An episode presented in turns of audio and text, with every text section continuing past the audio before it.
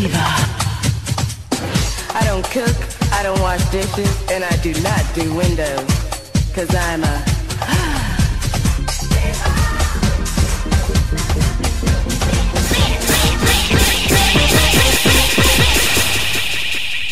How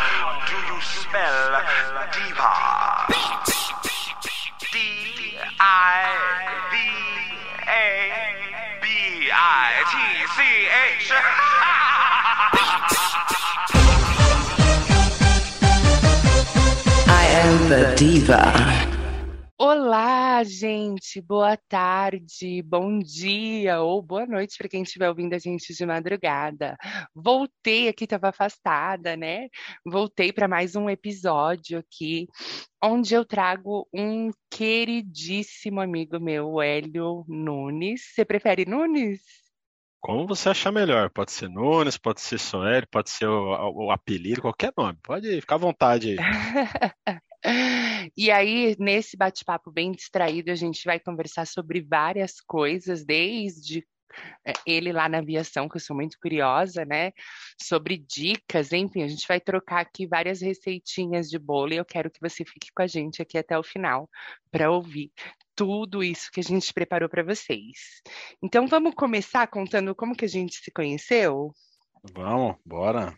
Vamos. Você conheceu? Ah. Começa aí. Você quer fazer uma apanhado inicial? Gente, ó, essa, essa voz que ele tem, né? Que tipo voz de quem tá com o Exu na frente. Quando ele entrou para trabalhar na empresa onde eu trabalhava, eu olhava o cara, aí ele abria a câmera, né, e falava que gostava de arma, de dar tiro, de não sei o quê. De eu faca, falei, né? auto de faca.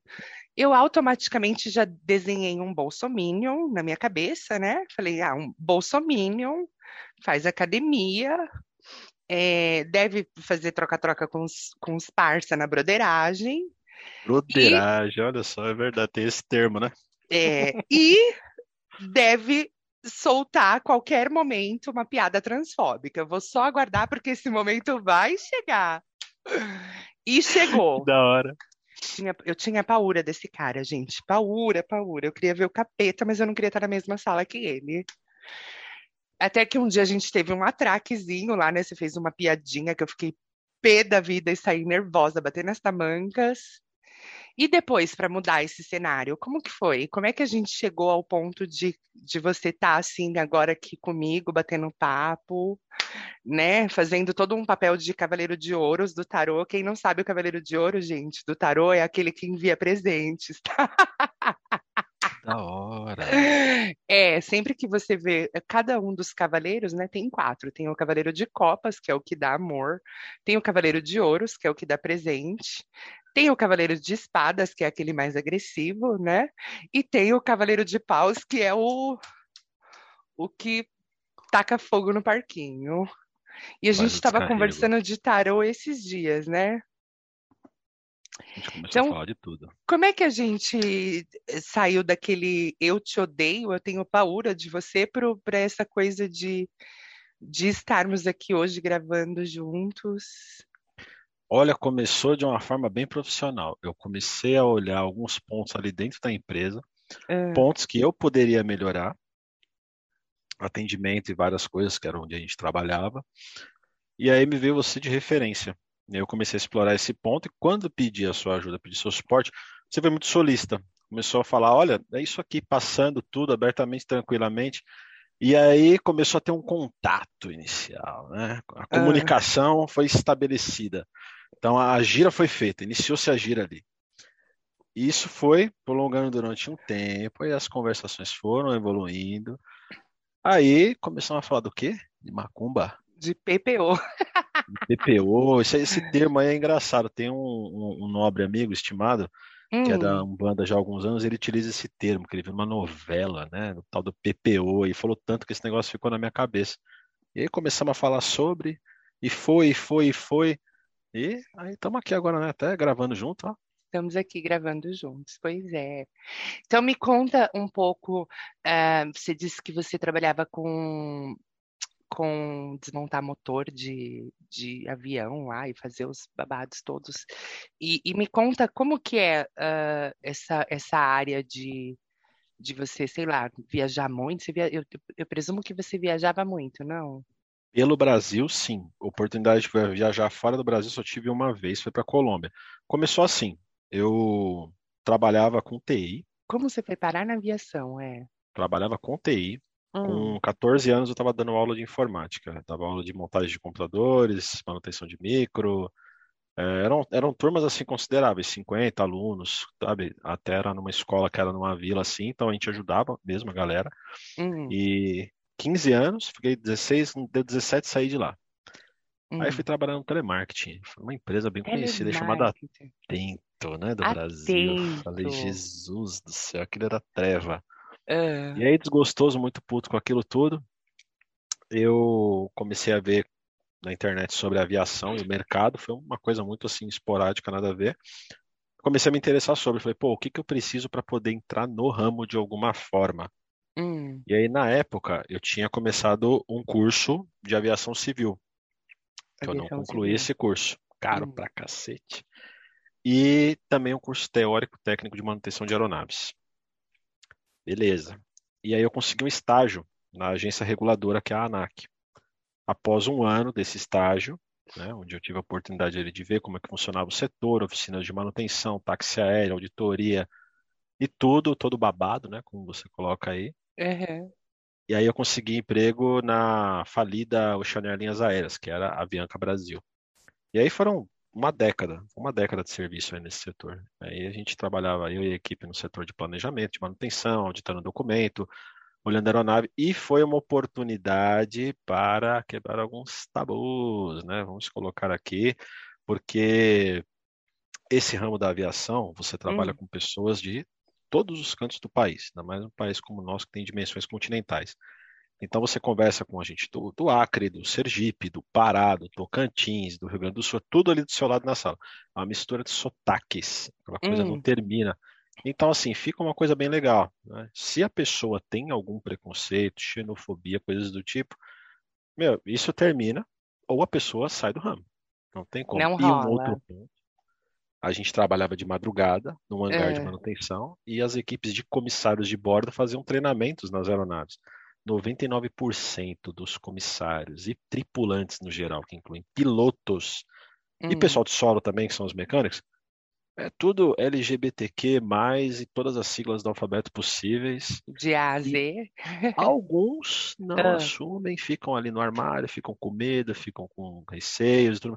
Mas, assim, é, é forte o público gay dentro da aviação, é muito, muito forte. E por que que você acha que seja tão forte o público gay no meio da, da aviação?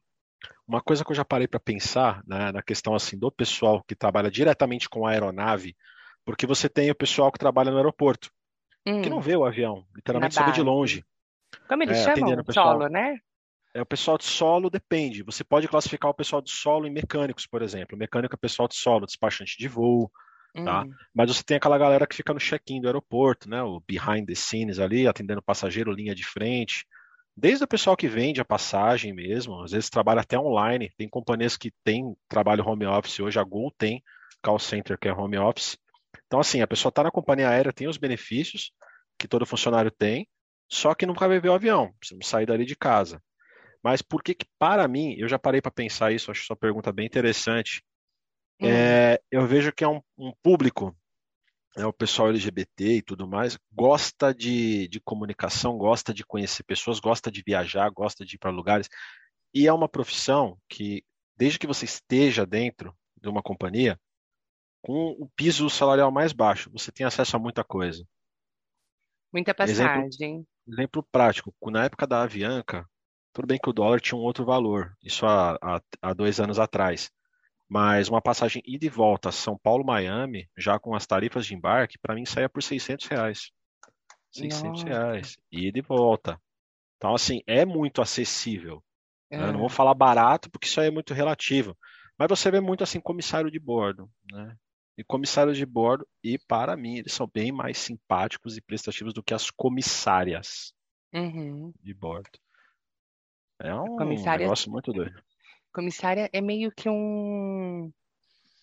Não sei, eu, eu li há um tempo atrás que te- tinha uma pesquisa dos, dos cargos que são os mais, as profissões que são as mais desejadas, né, pelos homens. E comissária de bordo sempre está lá no topo, né? Por que, por que que mexe tanto com a cabeça do homem uma comissária de bordo? Olha, comissário de bordo, dá para colocar os dois pontos aí. Na questão do homem comissário de bordo, acredito Hum. que é mais a questão assim, ó. É, viajar, achar que. Ver, e no, no primeiro instante, achar que é um glamour, alguma coisa. Porque, para quem é de fora, parece um certo status a profissão, o mercado de aviação. Porque, pô, vários lugares, fotos em cidades diferentes. Mas eu, eu via uma, uma coisa assim, chamava muito assim para mulher. Então você pensa assim, ó, a menina fez o curso de comissária. Menina mesmo, ela tá ali com 17 anos, 18 anos, ela, 18, 19 anos ela terminou o curso. Hum, Um aninho ela terminou o curso. Se ela tem um idioma fluente, seja o inglês, seja o espanhol, de repente os dois ou até três, abre portas para ela para o mundo inteiro, para viajar em companhias internacionais ou até em companhias nacionais que fazem voos para fora.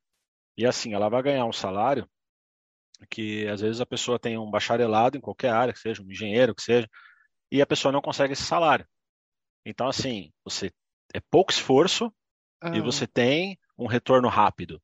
Isso enche os olhos. A menina tá ali com 18, 19 anos, ela, pô, vou viajar, vou conhecer gente, vou ganhar bem, vou dormir cada dia em um lugar. Só que uhum, isso aí também traz consequências. Com o tempo, o que que você percebe? Depressão, né? Quadros de, quadros de depressão assim graves, é, suicídio também, já teve casos do tipo.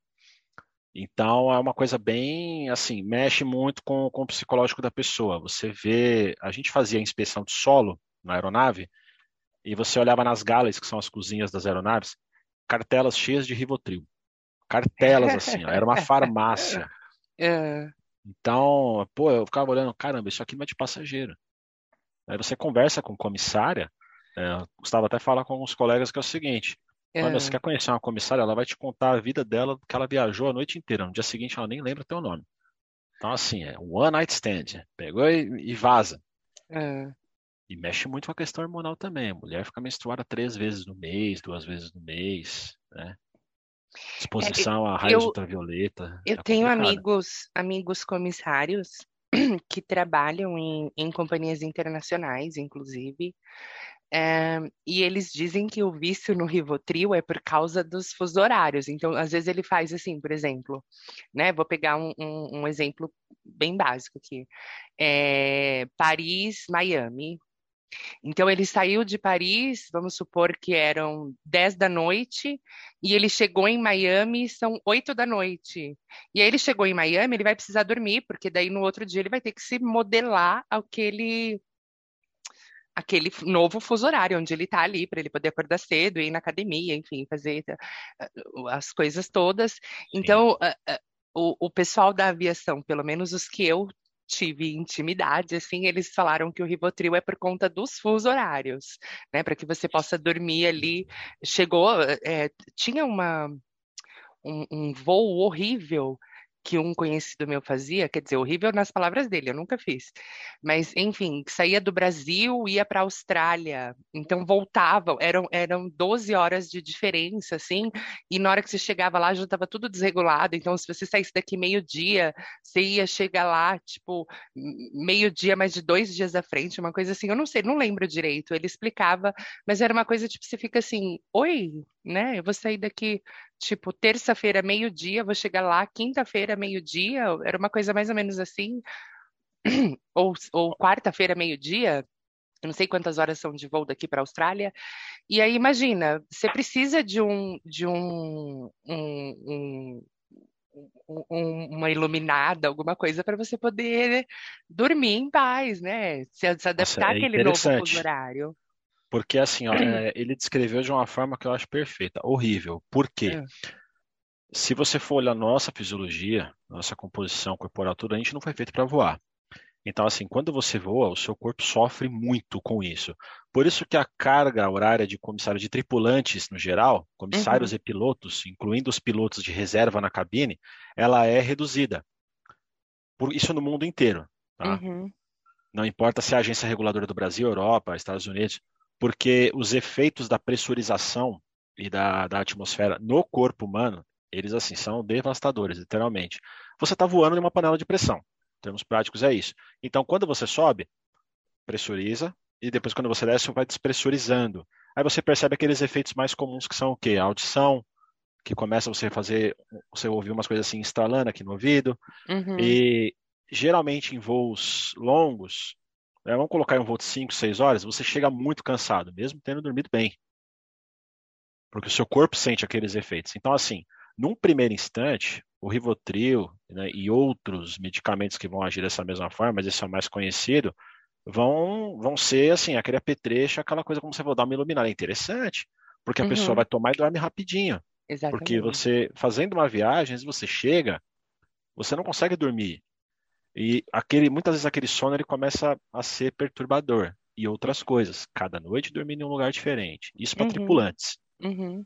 É, equipes diferentes, porque um comissário e um piloto, eles não voam sempre com a mesma equipe. Não, é um rodízio Então. Você está fazendo um rodízio, hoje você está aqui, amanhã você está no Rio, daqui a pouco você está em London, daqui a pouco você está em Sydney. Vamos colocar isso para quem voa internacional. Tudo bem, para quem voa internacional, a rota é sempre padrão, na maioria das vezes. É, a pessoa não vai ter deslocamentos assim muito distintos. Por exemplo, você está hoje em Londres, amanhã você está em Sydney. Não, não é assim. Mas mesmo assim, você se pega em uma situação onde você está sozinho, muitas vezes, e você está cumprindo o horário da companhia. Você está ali à disposição da companhia. Então aquilo deixa de ser um prazer. Você não é mais um turista, você é um funcionário. Então esse remédio começa a ser uma coisa, um um convidativo. Você fala, pô, eu vou tomar, eu vou ter uma solução rápida. Só que o seu corpo começa a se adaptar com aquilo. E quais são os efeitos de Rivotril no corpo? Você começa a sentir, você tem síndrome do pânico, Hum, você tem que aumentar a dosagem ah, para poder conseguir os efeitos daquilo. E o rebote que aquilo causa no seu corpo depois, hum. você fica extremamente cansado, você não produz, e aí muita gente acaba fazendo o seguinte, um coquetelzinho ali, você toma um Rivotril para dormir, e você toma uma Ritalina ou algum outro remédio que tem o mesmo efeito ali, para você ficar ligadão durante o dia. Então, assim, os efeitos a longo prazo são devastadores. E Então, outra coisa, Ah, o avião ali, pressurizado, hum. você está exposto também à radiação mesmo dentro da cabine. tá? Então é envelhecimento precoce. É o Eles se fator aposentam aqui. também mais cedo que, que uma pessoa da Terra, cedo, né? O, a, a quantidade de... Literalmente isso, uma pessoa da Terra. É bem isso mesmo. É porque é um alienígena. É, Você não gente, está no seu habitat natural. Eu, eu, eu fui tripulante de navio, não sei se você sabe disso, eu já comentei algumas vezes, e Uhum. a gente usa esse, esse termo mesmo, né? Tipo, eu sou tripulante e você é uma pessoa da terra. Porque, eh, como, como no navio a gente estava 100% do tempo no mar, dentro da água, né? Então, eu sou tripulante e você é um terráqueo. É É mais coisa. ou menos isso. E você é uma enciclopédia, então você entende de droga para dormir, de droga para acordar. Você já me deu dica de hormônio, você entende bastante de hormônio. Por que que você pesquisa essas coisas todas? Eu sou curioso. Sou Muito curioso, sempre curioso. fui curioso, É. entusiasta das coisas, sede de conhecimento. É, você, você olha as coisas assim, ó, a gente tem que separar. É, a pessoa ela vai, ela faz uma graduação, estuda, tudo mais. Ela tem acesso à cultura de conhecer coisas diferentes, mas você muitas vezes percebe que é uma verdadeira bista. Ah, Sabe, a pessoa não tem aquela sede do conhecimento, de, de, de ter aquilo intrínseco, de buscar. Não, é aquela ostentar diplomas. Ah, tem isso, isso, aquilo, tal. E acabou. É o que está ali no conteúdo acadêmico, mas não vai atrás da informação, não procura a fundo o cerne da questão. Eu gosto dessas coisas. A gente sai fuçando, curiando, então o tema me interessa. É, quando eu estava na aviação, uma coisa me incomodava bastante, porque eu trabalhava de madrugada, dormia pouco e a comida era aquela coisa fitness, pizza, uhum, Burger King e todos os fast foods do mercado capitalista que conhecemos, internacionais e tudo mais. Era segunda Burger King, BK, terça McDonald's, no outro dia era Donuts, né, só para dar uma quebradinha, Pizza Hut, eram essas coisas que rolavam. eu já durante trabalhei de madrugada e eu sei exatamente o que você está falando. Não tem um restaurante com comida, arrozinho, feijão, saladinha aberto de madrugada. E você É vai no embalo horrível. dos outros, essa é a pegada, todo mundo É. tá junto ali. todo mundo se intoxicando, horrores. E aí, quando eu me peguei em um quadro que eu falei assim, calma aí, o piso, a apneia do sono, Hum, todo zoado. Aí, quando eu fui no endócrino, ele pegou e falou uma coisa muito sensata. Ele falou assim, cara, você tem que fechar a boca. Ou você fecha a boca ou você vai morrer. É isso que vai acontecer. Aí aquilo bateu assim, ó. Falei, calma aí, o que que eu vou fazer? E dentro do que ele me passou, algumas Hum. outras coisas, é, eu não gosto de ver as coisas cegamente. Ah, o médico falou, faça, pronto, acabou. Não, eu gosto de questionar, gosto de ir atrás, gosto de procurar informação. Então o médico falou para mim esse ponto que eu achei interessante. Algumas outras coisas que ele foi falando sobre dieta, metabolismo, até nutricionista já me falou, eu olhava e não via efeito. Ah, por quê? Ah, dietas assim, isso, aquilo, outro. E aí, hoje com a internet, você só não aprende as coisas se você realmente não quiser. né? O Uhum. conhecimento ele está assim, muito fácil. Então eu comecei a estudar fisiologia, tá?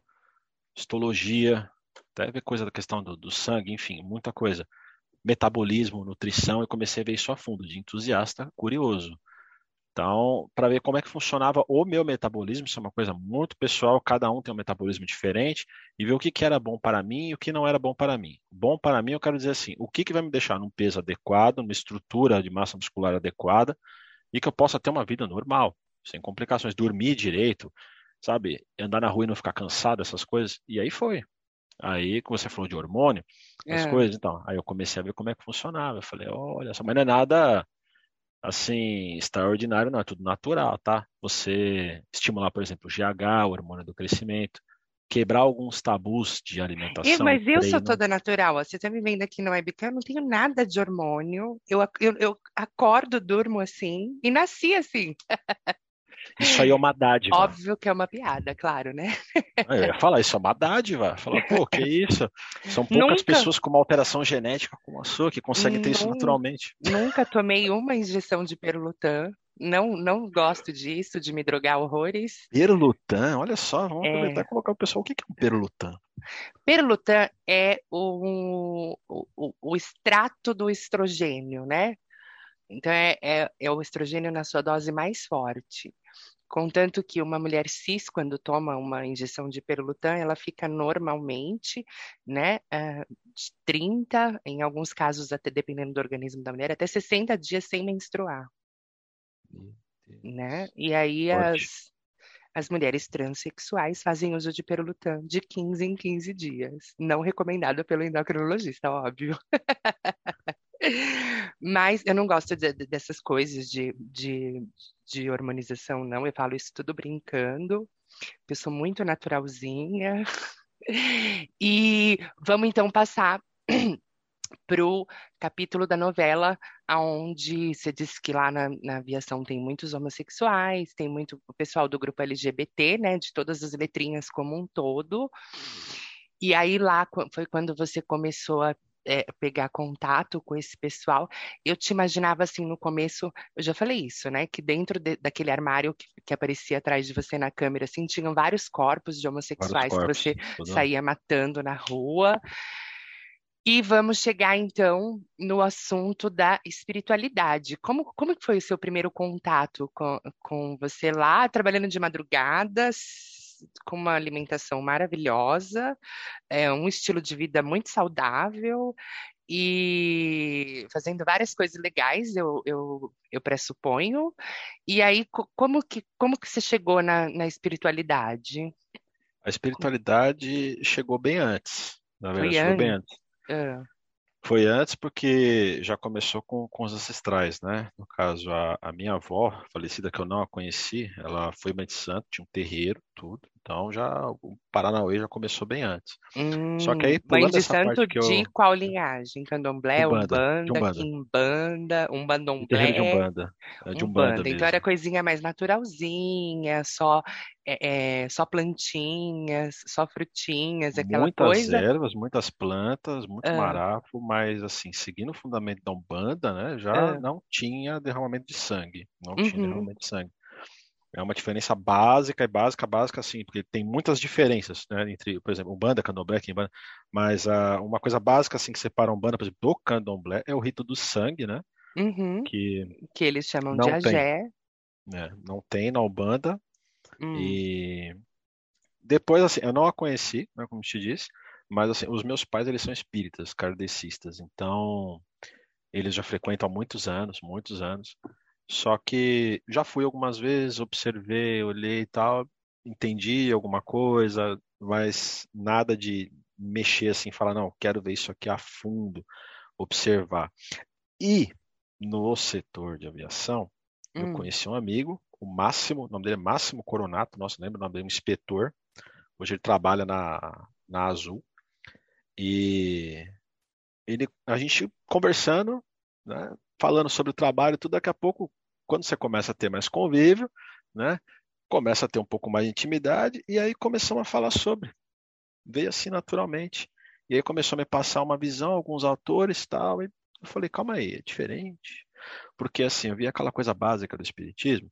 É, Uhum. se você for pegar a, a, premissa ali de, de- de- das religiões para fazer a caridade, você tem um evangelho de Jesus ali e você divulga, e é um ensinamento sensacional. Né? Você for ler qualquer passagem de algum evangelho, você não precisa ser religioso, mas para você ver que, pô, você ajudar o próximo, você, é, se a pessoa te odeia, você distribui amor, essas coisas assim, isso é- tem um impacto no ser humano. Agora, colocando dentro de uma religião, quando você olha, por exemplo, o Espiritismo, é uma religião codificada assim como o catolicismo, religiões protestantes. Então, assim, você tem uma cartilha, Uhum. você vai seguir. Isso me incomodava profundamente, isso me incomodava profundamente, porque, ah, não, isso aqui Kardec não diz. Então, isso aqui, com todo respeito aos irmãos espíritas aí, mas eu olhava aquilo, para mim, não era, assim, não me chamava, não me enchia os olhos. Eu comecei a ver dentro de ensinamentos da doutrina de Umbanda que você tem uma certa liberdade para as coisas. A Umbanda, ela não tem codificação. Uhum.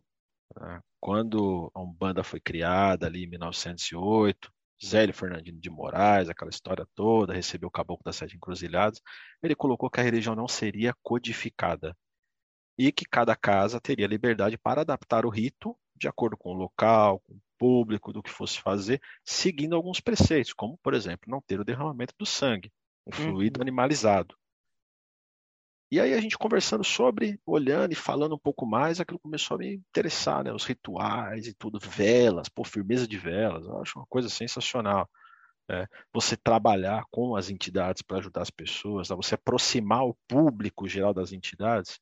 Porque uma casa espírita você olha assim, é, a pessoa não tem o contato com o, o- a entidade, o médium, É. isso.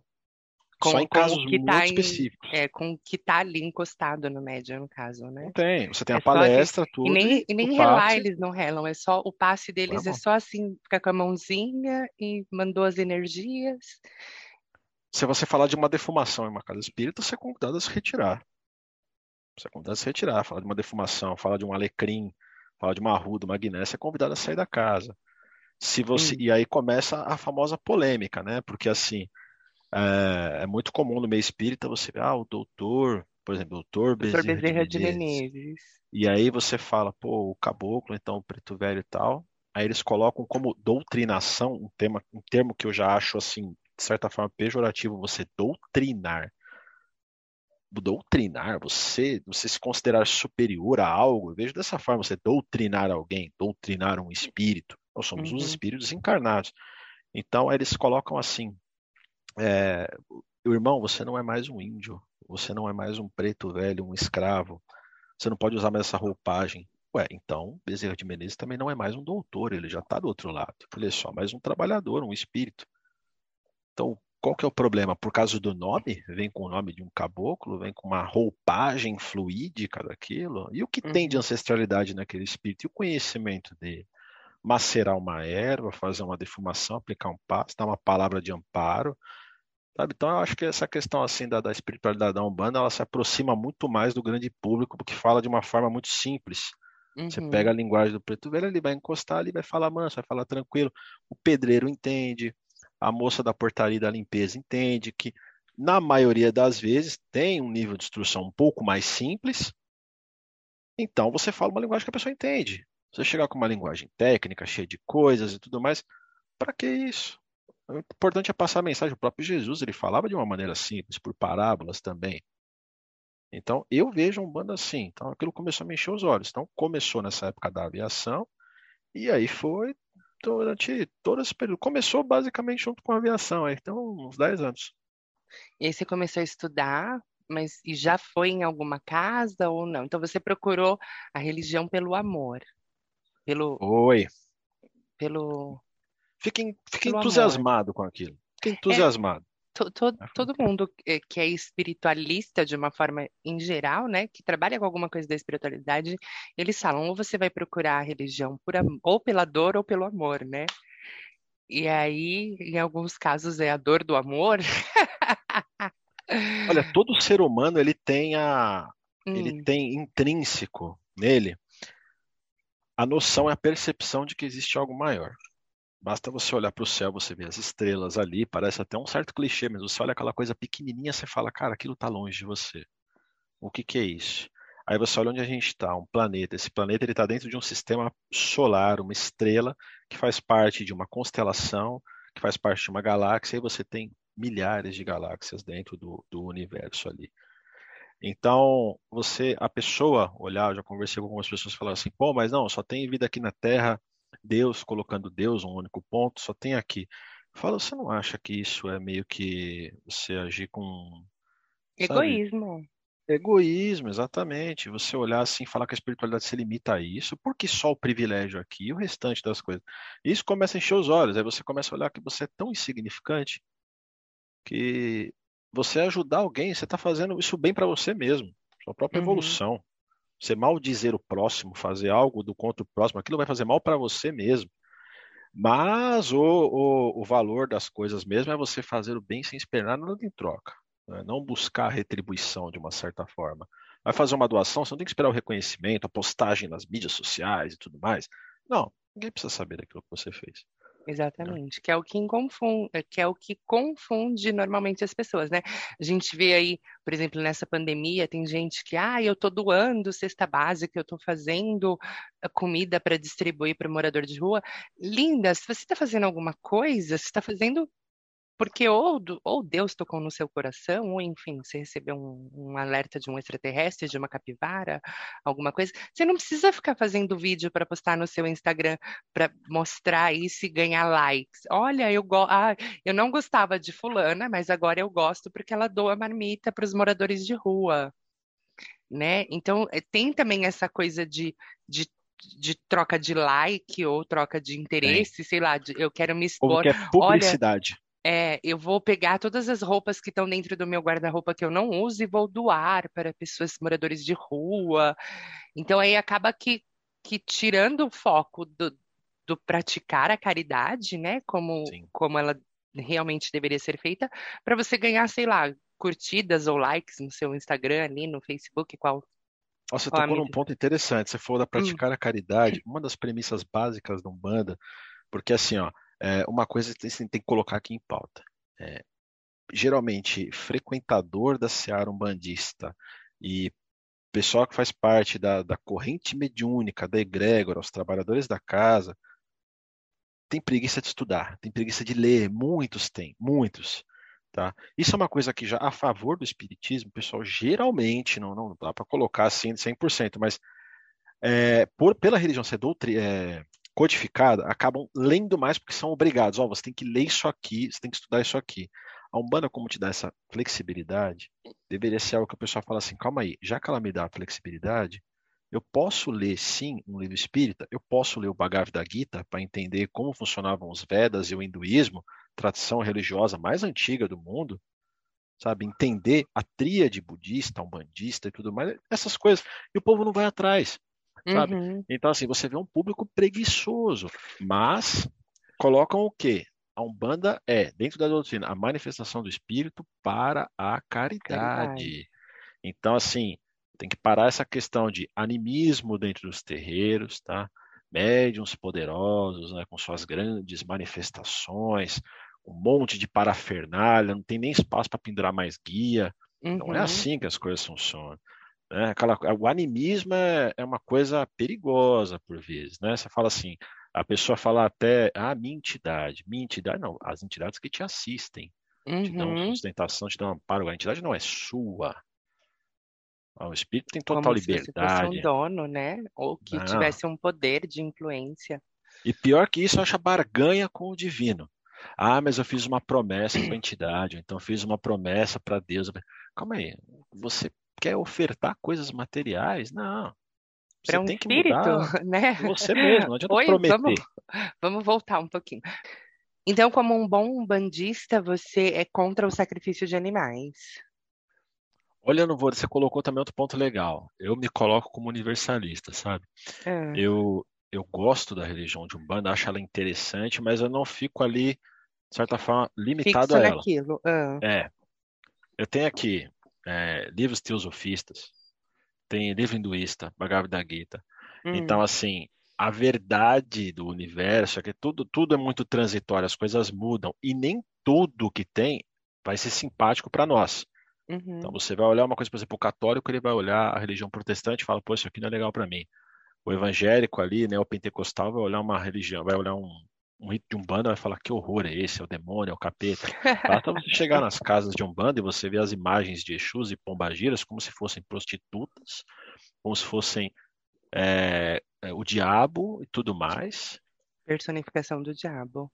E aí, voltando até no ponto de reencarnação, que eles não acreditam e colocam e condenam, e podem sim muitas terem sido ex-prostitutas. Agora, se você for em outras vidas, quem não garante que fulano foi um ex-cafetão, que foi um ex-assassino, sabe, que foi uma ex-prostituta também, hoje veio como homem, que veio- então o espírito não tem sexo, sabe? Qual o Ou que- problema? né? Ou que pior de tudo, porque às vezes você. Eu, eu digo isso por, por conta de um dos, dos momentos em que a gente já teve uma conversa sobre vidas passadas, e, e eu, eu trago, fiz aquele comentário que me foi permitido ver uma coisa de uma outra vida, e, e às vezes você não é a prostituta, você não é o assassino, mas você é conivente com o assassino, você é a esposa do assassino, que foi o meu caso. Então, será que eu sou menos suja porque eu deixei o meu marido matar alguém? Né? Só, isso aí é interessante. Ah, Então, com você ser conivente, participar junto com aquilo. Exatamente. Então, assim, você não precisa necessariamente estar com a mão no sangue para ser assassina, né? A Não. partir do momento em que você tem um, um parceiro, que foi o que aconteceu comigo em uma vida passada, é, que você tem um parceiro e ele comete um, um- um assassinato na sua frente e você fica ali, você é conivente com tudo aquilo. Então, para você, aquilo se torna natural e uma hora ou outra chega a continha para você pagar. Pode não ser naquela vida, mas vem na outra e vem forte, viu? Sim. É o famoso a que se faz, a que se Aqui paga, se mas paga. nem sempre, dependendo do que a pessoa faz, ela vai pagar em outro orbe, em outro local. Exatamente. E você já eh, chegou a incorporar alguma vez alguma coisa ou não? Nada, Essa voz nada, de nada, Exu nada. vem de onde? Isso aqui, voz de Exu. A voz é rouca pra caramba, mas a gargalhada é bem, instan- é bem espontânea, né? E você tocou num ponto falando pô, de voz de Exu, cara. Tem, ó, recomendo esse livro aqui, ó. Tem, fazer recomendações, né? Momento acadêmico, né? Momento livro do acadêmico. autor Norberto Peixoto, Exu, o poder organizador do caos. Hum, Muito interessante, falando sobre o orixá. Exu, Orixá Exu, tá? Que é diferente Exu. do, do Exu da esquerda, né? O orixá Exu, a gente tem que separar orixá. O Uhum. que é o orixá? Na questão do orixá são vibrações da divindade, né? Que dentro da religião iorubá era chamado de Olodumare, Olorum, é um dos nomes de Deus na religião africana iorubá. E você tem ali, os orixás são o quê? Expansões plenas da consciência divina. Então, o Deus, a força, se divide em vibrações. Exu é uma delas. E Exu, ele foi o primeiro orixá criado. O primeiro orixá criado. Porque o Exu, a vibração, o orixá Exu, ele é tudo que é transformação. Então, tudo que você transforma, tudo que tem energia, axé, o nascimento tem Exu para dar força, as marés que se movem, sabe? Então, tudo tem o orixá Exu. Então, você tem o orixá quanto a divindade e você tem as entidades que trabalham na vibração de Exu, Os mensageiros, né? os mensageiros, exatamente, o famoso Laroye, e tudo É, isso daí. Então, esse livro aqui é dizem- bem bacana. dizem que Recomendo. entidade, é, entidade Entidade, entidade, entidade. Orixá não fala, né?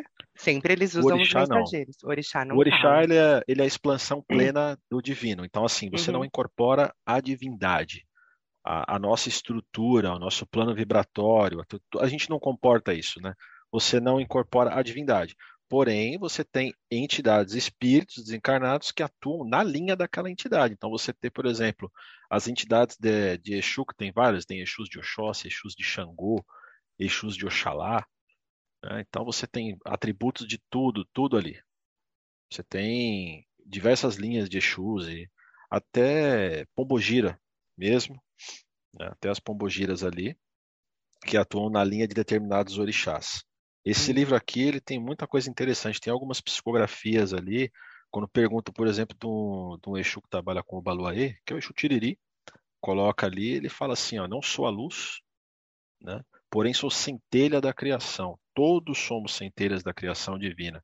E assim, você não tem aquela coisa de, pô, muito- muito questionamento, né? Que você vê assim, ah, mas o preto velho é mais evoluído que um Exu, o Exu é menos evoluído que um caboclo. né? Qual que é o espírito perfeito? O que que é um espírito pleno? Nenhum. É o próprio Criador, somente. Sim, Todos os outros estão em constante evolução. Só tem um ser perfeito, em criado. Então, a evolução é constante. Quando você está do outro lado ali, calma aí, você vê, olha, um ser evoluído, ele vai continuar evoluindo, evoluindo, evoluindo, evoluindo, aquilo não para. Você sabe que eh, eh, eu parei de, de frequentar casas de, de PPO, né? Como você diz.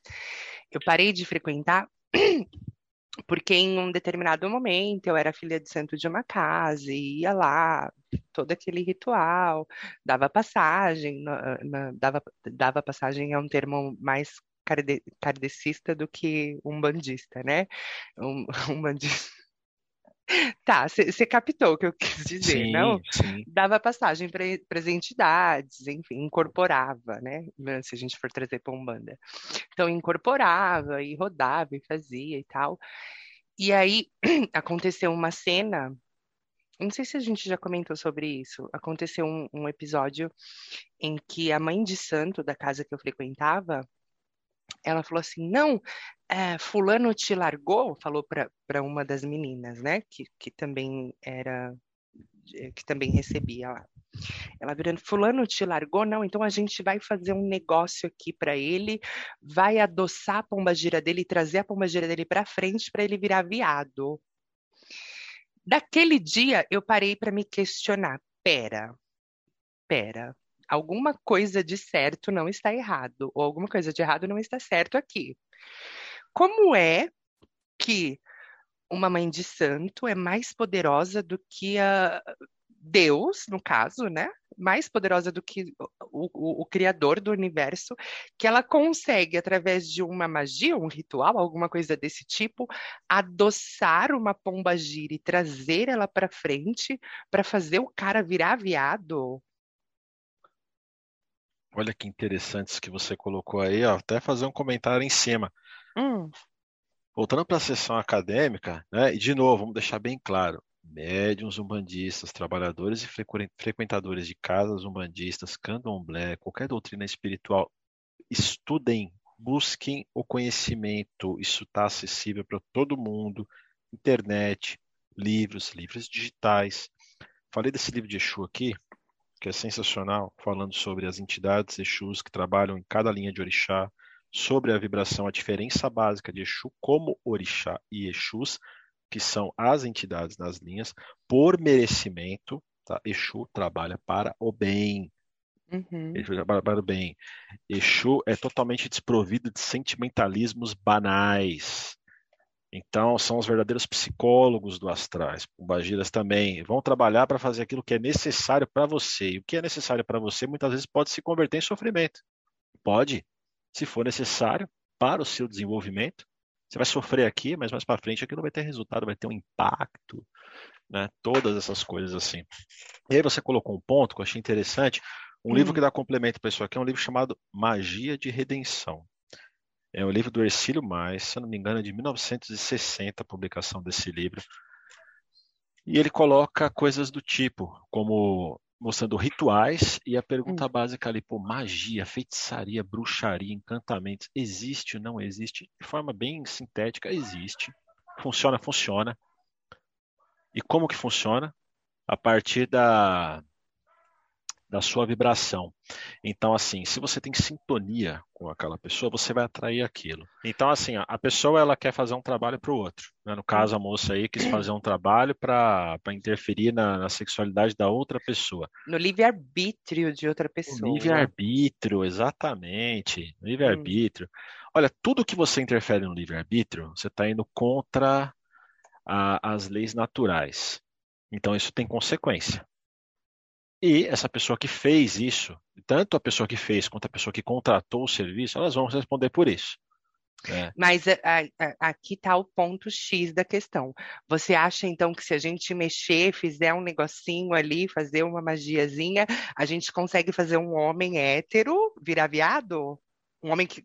Um, um- um- aqui é 18, então você pode ficar à vontade. Um, um cara buceteiro que pega todas. Você faz um, um, um adoçamento, alguma coisa ali, traz a palmagira do cara para frente e faz ele virar viado? Interessante sua pergunta. Vamos lá. Hum, Sobre o cara virar pro lado. Isso Hum. só vai acontecer se ele já tiver isso intrínseco nele. Se ele já tiver isso intrínseco nele. Para você interferir nesse tipo de livre-arbítrio, por exemplo. Porque assim, você tem diversas coisas que você pode usar. O cabelo do ser humano hum, é é o maior condutor de eletricidade do seu corpo, é o cabelo. Hum, Então é um elemento extremamente poderoso para rituais magísticos, rituais de amarração e qualquer outra coisa. É, é tudo questão de afinidade vibratória. uhum, Cabelo, objetos metálicos, tá? Muita, brincos, né? hum, Então a gente está colocando até o lado feminino, mas vamos colocar o lado do camarada ali, por exemplo, o cabelo dele, é, roupas, fluidos corporais. uhum, de Então, todas as espécies, Todas as espécies né? podem ser utilizadas. Saliva, Saliva, esperma, urina, urina, tudo. tudo, unha, tá? Unha. Especialmente cabelo. Cabelo Hum. e esperma também, porque tem o fluido vital ali. Então, assim, Uhum. isso tudo serve para você basicamente ter conexão com a pessoa. Você Com tem ali uma a- conexão. O corpo E você tem- físico. É, você tem aquela conexão. Então, assim, eu sei quem é fulano. Uhum, Então você já sabe para onde direcionar a sua vibração. Se você sabe para onde direcionar a sua vibração, você vai procurar o quê? Verdadeiros magos, feiticeiros, alquimistas do astral inferior para ajudar com o processo. Então Hum. a mãe fulana de tal que faz e desfaz, traz o amor em três dias, ela vai ter uma afinidade vibratória com Ah. essa galera aí. hum, Então, esses seres vão fazer o quê? Vão tentar aquela aproximação. O que que vai ser fator determinante? Para deixar isso bem simples. hum, Se o alvo que você está querendo atingir tem uma vibração que está ali sublime, está conectado com o plano superior, está conectado com boas ações, tem um caráter, isso é o principal fator, o caráter da pessoa, tá? É inabalável, essa pessoa tá, tá vivendo uma vida ali num caminho regrado, quer dizer, boas atitudes, ajudando o próximo, não fica traindo a esposa, não fica de putaria por aí. Então, assim, dificilmente vai ter algum efeito que vai repercutir na vibração dessa pessoa. hum. Seja para qualquer coisa. Para qualquer coisa que queiram fazer, quer deixar a pessoa enferma, doente, vai acabar com a vida da pessoa. Isso não vai atingir, isso vai voltar para outra pessoa com uma carga bem mais forte. Né? É a lei da ação e reação, aquilo volta.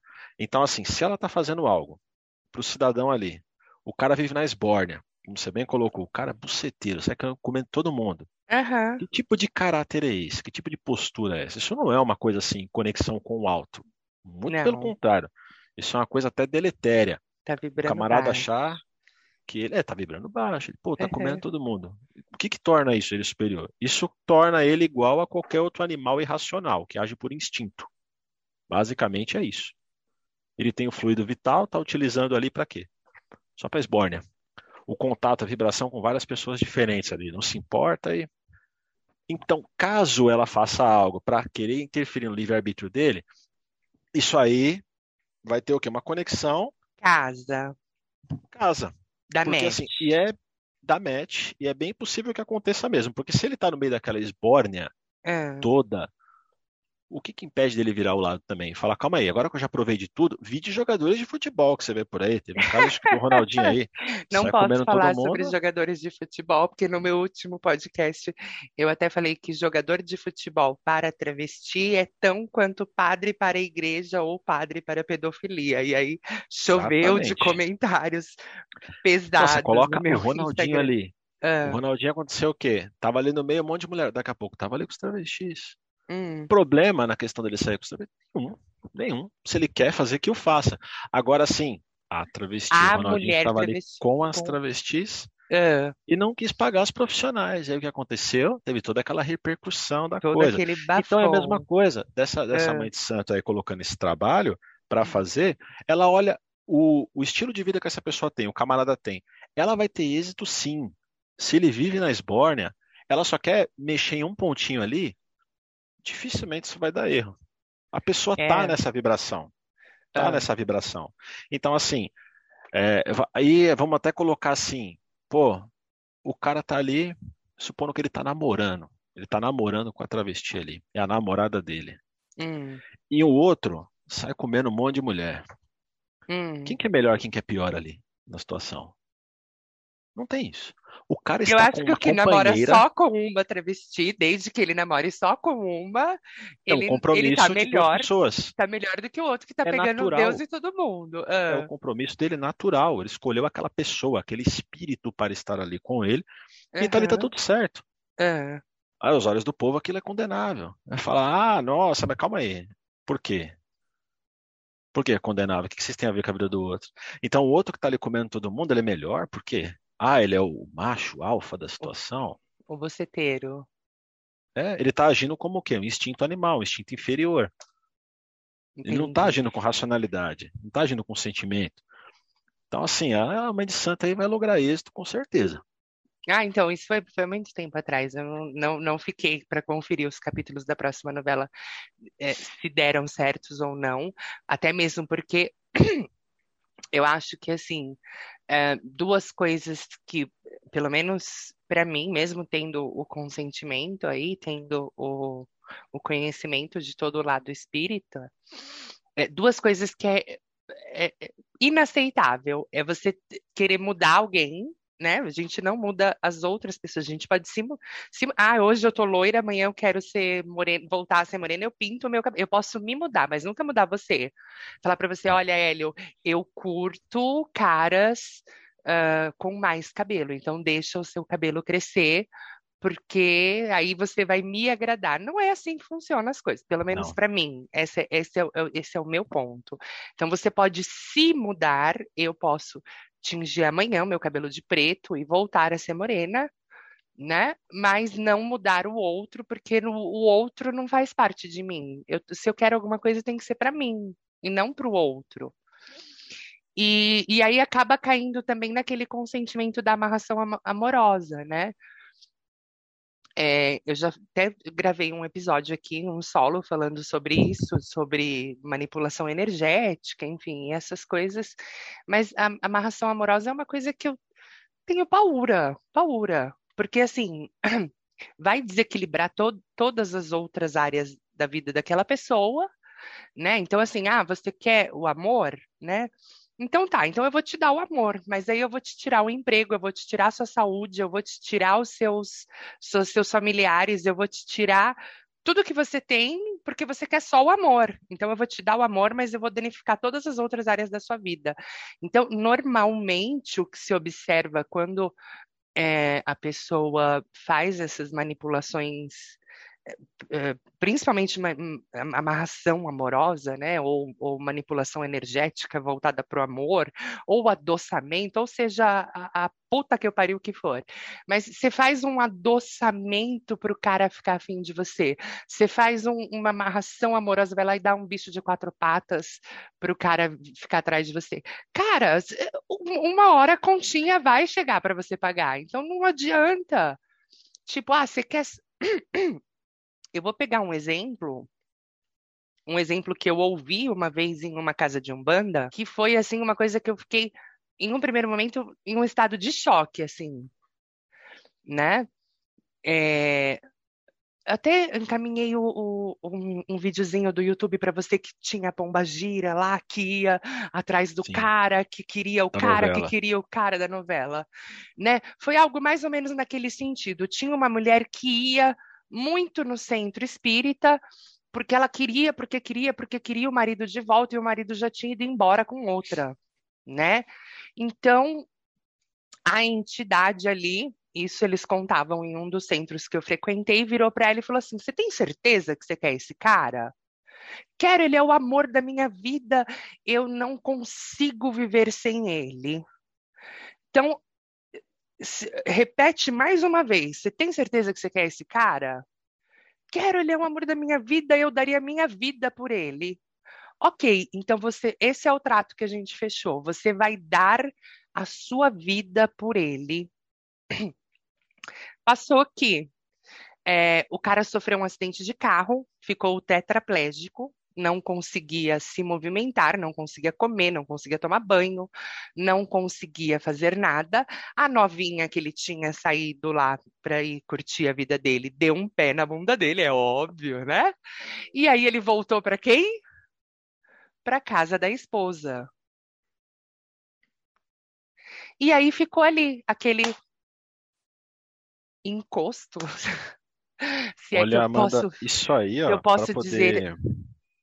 Se eu posso dizer assim, porque quer dizer, como é que o seu o, o seu amor é, ele é é, tão forte por outra pessoa que ele é mais do que o seu amor próprio?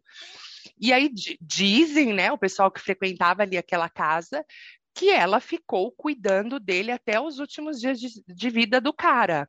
Então o cara assim perdeu todos os movimentos, quer dizer, sexualmente já não mais correspondia a ela, né? Porque eu acho que uma pessoa tetraplégica não consegue fazer essas coisas que os ser- seres humanos fazem ali, sem roupa, deitado na cama e tal.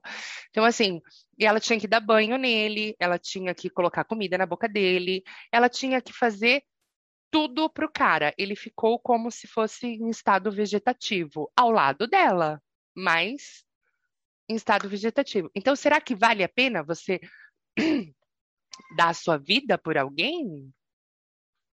Isso é afinidade e correspondência vibratória. Olha, bem interessante.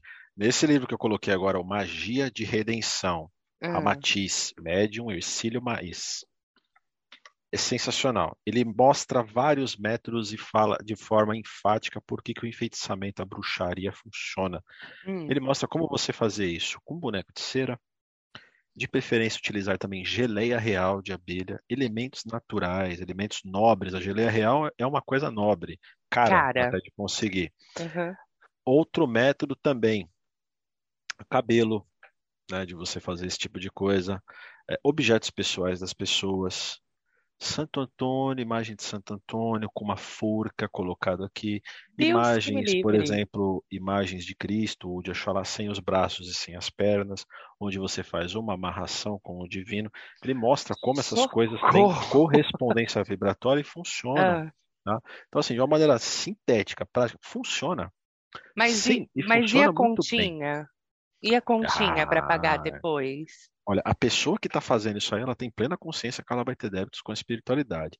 Agora, neste caso que aconteceu, que foi endereçado, foi endereçado para essa pessoa uma vibração nefasta, maligna, para deixar a pessoa em estado vegetativo. Então, assim, entidade poderosa que manipulou esse tipo de fluido, esse tipo de vibração, porque isso não acontece de uma hora para outra. Isso é um trabalho já Uhum. feito ali, ó. E vai de pouquinho até atingir mesmo a pessoa e começar a ter a pessoa definhar. Você vê isso com, acho que é aquela esclerose múltipla, assim, amiotrófica, acho que é isso aí que a pessoa fica ali, igual Stephen Hawking. Então, assim, ó, você tem dois casos aí. A pessoa endereçando energia negativa para o outro porque quer de toda forma, Hum, mas ela interferiu no livre-arbítrio, mas e a fé da outra pessoa? Será que era uma fé inabalável ou não? Então você teve ali uma fé também debilitada, onde essa pessoa definhou e ficou uma conectada com a outra ali. De certa forma, ambos estão pagando alguma coisa, débitos um com o outro. Não tem santos na situação. Ah, mas por que aconteceu aquilo com o outro, né? Porque aconteceu aquilo com o outro? Porque a fé do outro também está prejudicada. Tem alguma coisa ali a ser trabalhada no melhoramento espiritual dessa pessoa. E também o outro lado que endereçou esse tipo de vibração, seja qual foi o rito que utilizou. Né? Inclusive, ó, o médium que escreveu esse livro, hum. ele demorou 10 anos para divulgar esse livro, porque ele falou que não acreditava nesse, neste ponto específico que tem no livro, falando sobre bruxaria e amarração. Hum. Até um dia que ele teve que fazer uma cirurgia de remoção da vesícula, né, mexer tudo ali, e depois começou a prejudicar outras coisas no corpo, começou a ficar bem mal. E aí, num determinado momento, incorporou, incorporou um dos guias dele, hum. chamou a esposa em casa, pega o travesseiro de fulano e abre agora. Pega uma faca e abre, uma tesoura, qualquer coisa. Abriu o travesseiro. O que, que tinha dentro do travesseiro? Várias agulhas, assim, num círculo, crista de galo, penas, moedas e mais alguns apetrechos, fios de cabelo. Era um sistema perfeito ali, um condensador energético.